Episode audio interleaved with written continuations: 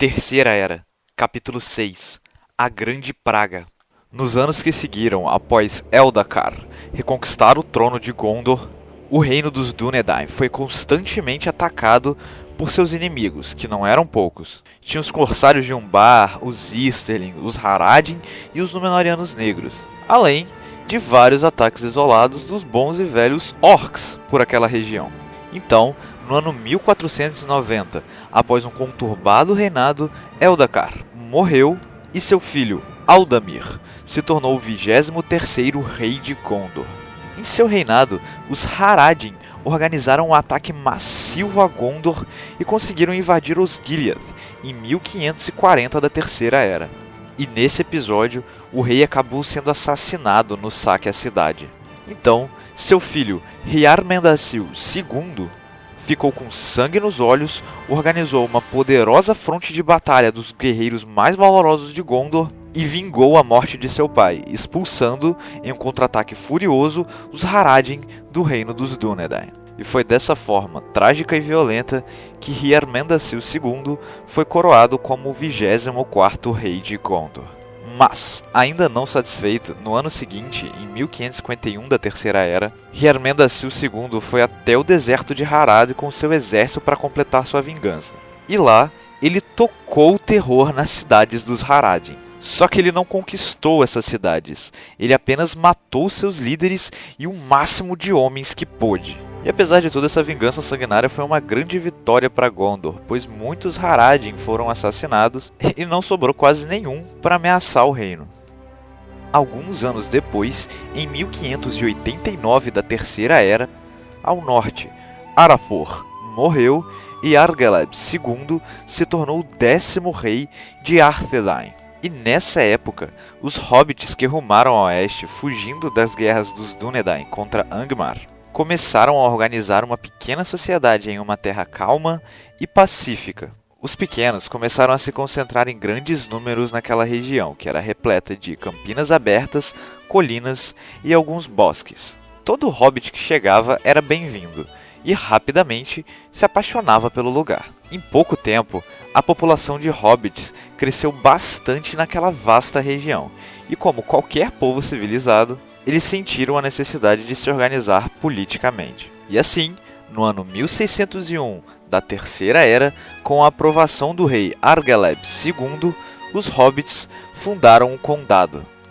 Vinte anos depois, em 1621 da Terceira Era, Hermendacil II morreu e seu filho Minardil se tornou o 25º rei de Gondor e 13 anos após a sua coroação, em 1634, o rei estava em Pelargir, resolvendo alguma situação qualquer, inaugurando alguma escola, qualquer porra assim, quando de repente a cidade foi atacada por uma frota dos corsários de Umbar. E nesse ataque, o rei Minardil acabou sendo assassinado. E assim, de forma trágica, o seu filho Telemnar se tornou o 26º rei de Gondor que, em busca de vingança pela morte de seu pai, começou a construir uma nova frota militar para o reino.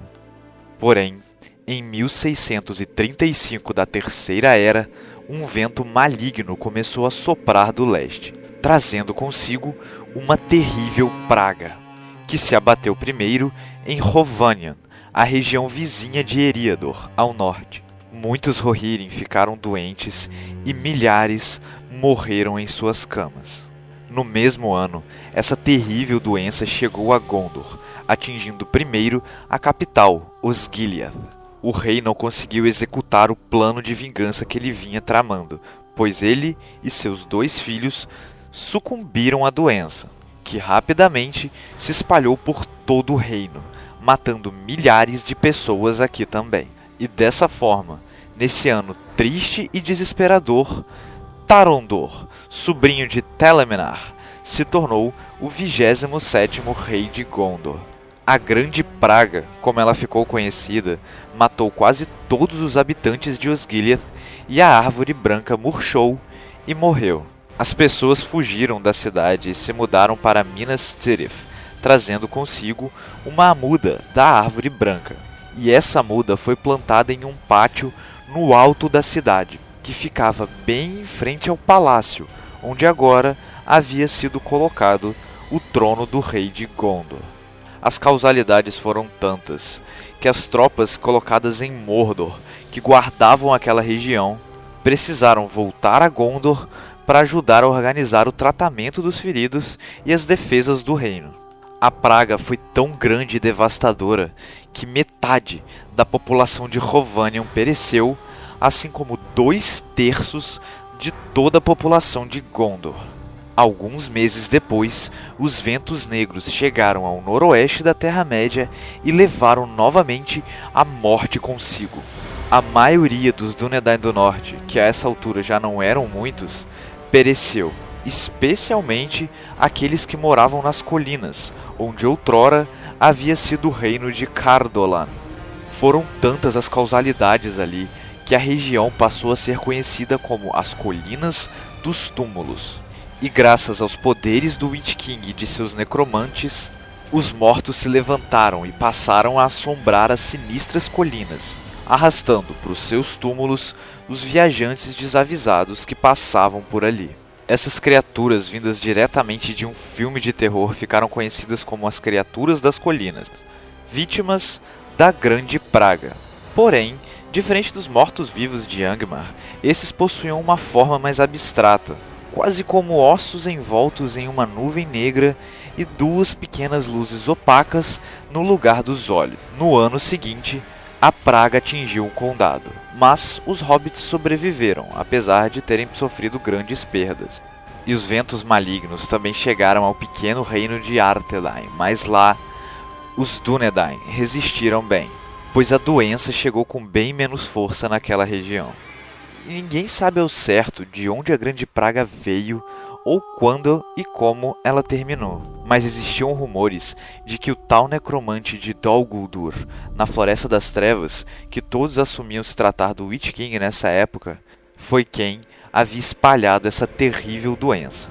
Após a grande praga ter atingido Gondor e os cidadãos de Osgiliath terem abandonado a cidade, as estruturas dos prédios, que já estavam meio zoadas após Castamir, o usurpador, ter tocado fogo na porra toda, começaram a ruir. Em 1640 da Terceira Era, já não era mais viável morar lá, pois os Gilead já estava completamente em ruínas. Então, o rei oficialmente proclamou Minas Tirith como a nova capital de Gondor. Três décadas depois, ao norte, Argaleb II morreu e seu filho Arvegil se tornou 11º rei de Arthedain. E após 73 anos de reinado, Arvegil morreu e seu filho Arveleg II se tornou 12º rei de Arthedain. Não confundir com o avô dele, Argeleb. Ele é Arveleg, é diferente. Enfim. Enfim, voltando ao sul, em 1798 da Terceira Era, Tarondor morreu e Telumethar se tornou o 28º rei de Gondor. Durante todo o seu reinado, a cidade portuária de Pelargir foi constantemente atacada pelos corsários de Umbar, até que o rei, Telumethar, disse chega dessa porra. Então, ele retomou os trabalhos de seu antecessor, Telemnar, e voltou a construir navios de guerra até que finalmente, em 1810 da Terceira Era, ele atacou um bar com uma frota gigantesca, muito maior do que aquela dos corsários, que gritavam: Nós temos o sangue puro de Númenor! E Telumethar, putaço, respondia: Já que te orgulham tanto de seu sangue puro, vou expô-lo para que todo mundo veja! E ele realmente fez um bar sangrar foi um massacre no mar e uma carnificina na terra. A marinha de Gondor era muito superior à dos corsários de Umbar, e com poucas perdas, eles afundaram a frota inimiga. Enquanto isso, em terra, os ávidos guerreiros do rei invadiram a cidade e facilmente subjugaram seu senhor. Gondor retomou o porto de Umbar e o anexou novamente ao seu território, porém, muitos dos habitantes que lá viviam fugiram para longe. Telumethar reuniu aqueles que se diziam de sangue puro e disse: Descendentes de Castamir, o usurpador, venho oferecer-lhes misericórdia e perdão, desde que me sigam e todos os meus descendentes que possuem meu sangue. Mas os descendentes em linha direta com Castamir, líderes daquele povo, responderam: Hail Castamir, der Tod von Urnian Blunt, the third rank is der Nazis! Talumethar suspirou e então disse: Oh, ainda pretendem dar continuidade a essa história de Dúnedain nazista, vejo eu. Então é o seguinte, amigo. Pau no seu cu. O rei de Gondor reuniu até o último dos descendentes de Castamir que não havia escapado de um bar. Ele mandou que os executassem um por um, em público, para acabar de vez com essa história de sangue puro. E mais tarde, em 1850 da Terceira Era, Telumethar morreu e seu filho, Narmasil II, se tornou o 28º rei de Gondor. Mas um pouco antes disso, em 1813 da Terceira Era, no norte, Arveleg II morreu e Araval se tornou o 13º rei de Arthedain.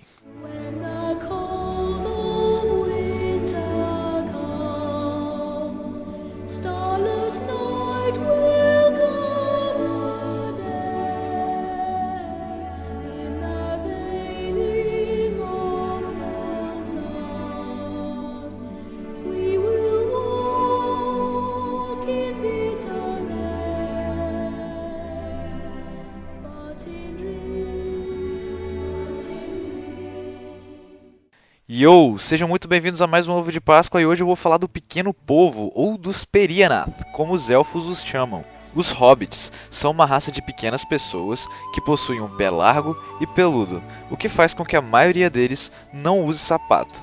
Eles têm a orelha levemente pontuda e normalmente são pacatos e tranquilos. Eles vivem um pouco mais do que os homens mortais, algo entre 90 e 100 anos, normalmente. E os hobbits que mais viveram, segundo os anais do condado, com exceção de Gollum, obviamente, por motivos, né? São o velho Tuque, que teve 130 anos, e Bilbo Bolseiro, que viveu por 131 anos. No condado, para um hobbit ser considerado maior de idade, ele precisa ter pelo menos 33 anos. Eles comem pelo menos seis refeições ao dia, adoram degustar uma boa cerveja e inventaram a arte do fumo e da confecção de cachimbos.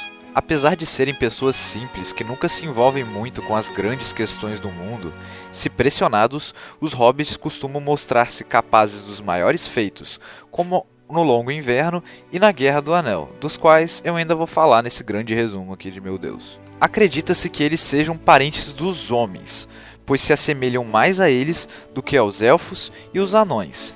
E sendo assim, é provável que eles sejam resultado do mesmo ato de Ilúvatar que criou os homens, sendo-lhes concedidos o direito de deixar Arda após a morte e se encontrar com o Criador no vazio. E bom, eu particularmente, isso é uma opinião pessoal, não é fato, acredito que eles sejam descendentes de algum ramo do povo de Haleth, uma das três grandes casas dos Edain na Primeira Era. Mas o fato é que a sua origem é desconhecida e os primeiros registros de hobbits na Terra-média são do início da Terceira Era. Eles moravam inicialmente nos vales do rio Anduin e interagiam com os homens que mais tarde virão a se tornar os Rohirrim, pois as antigas lendas de Rohan mencionam pequenos homens que viviam à beira do rio. Porém, a existência dos hobbits caiu no esquecimento dos Homens do Sul, e eles só voltaram a interagir novamente durante a Guerra do Anel. E isso aconteceu porque eles deixaram os vales do Anduin provavelmente fugindo da sombra que se instaurou na Floresta Verdejante. Os hobbits atravessaram as Montanhas da Neva e passaram séculos vagando por Eríado, no que eles chamam de os Dias Itinerantes. Porém, alguns ficaram para trás, continuando a tradição daquele povo ribeirinho, e é de um desses povoados que veio Gollum muitos anos depois. Eventualmente, eles começaram a construir casas e tocas no chão, lá na região entre o rio Branduin e as colinas do Tempo. Para entender como os pequenos vieram a ser como eles são hoje, precisamos entender primeiro, separadamente, como eram os três povos originais dos hobbits, a começar pelos Sturs. Eles eram mais largos que os hobbits comuns, com pés e mãos grandes, sendo os hobbits que mais lembram os homens, e portanto eram amigáveis com eles. Os Sturs eram os únicos que naturalmente tinham barba e também os únicos que sabiam nadar, usavam barcos e pescavam. Eles também eram os únicos que usavam calçados, porém, apenas quando a chuva transformava a terra em lama. Traços de suas características ainda podem ser encontrados nos hobbits da Quarta Leste, da Terra dos Books e de Bri. O seu dialeto possuía palavras diferentes daquelas dos outros hobbits, pois eles passaram um bom tempo nas Terras Castanhas, interagindo com os homens de lá e absorvendo um pouco do seu idioma. Os Sturs foram os últimos a atravessar as Montanhas da Névoa, e eles pegaram uma rota diferente, passando pela passagem do Chifre Vermelho, também conhecida como Caradras, o que ocasionou em muitos Sturs terem fixado residência em Rudaur, com outros hobbits que já viviam ali. Em Rudaur, eles tiveram bastante contato com uma tribo de homens conhecida como os Dunlendings, o que alterou mais ainda o seu dialeto de uh, hobbitês. Mais tarde, quando Angmar começou a ter influência sobre Rudaur, os Sturs fugiram de volta para os vales do Anduin e se misturaram novamente com os hobbits ribeirinhos que lá haviam ficado, o povo do Smeagol. Enquanto eles viveram lá, eles pertenciam a uma sociedade matriarcal, com a mulher sendo o centro da casa. Porém, mais tarde, alguns Sturs retornaram a Eriador, se instaurando na quarta leste e na quarta sul do condado. E só a título de curiosidade, Stur significa largo ou forte em inglês arcaico.